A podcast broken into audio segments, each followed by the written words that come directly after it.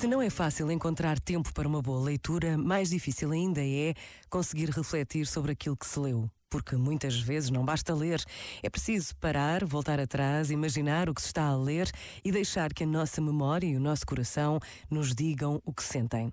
Nesta semana, a leitura do Evangelho segundo São João pode revelar-nos não só o que se passou com a morte e a vida de Jesus de Nazaré, mas também o que provocam em nós todos estes acontecimentos. Por vezes, basta a pausa de um minuto para nos interrogarmos sobre quem foi, quem é Jesus Cristo, o Filho de Deus. Pensa nisto e boa noite. Este momento está disponível em podcast no site e na app.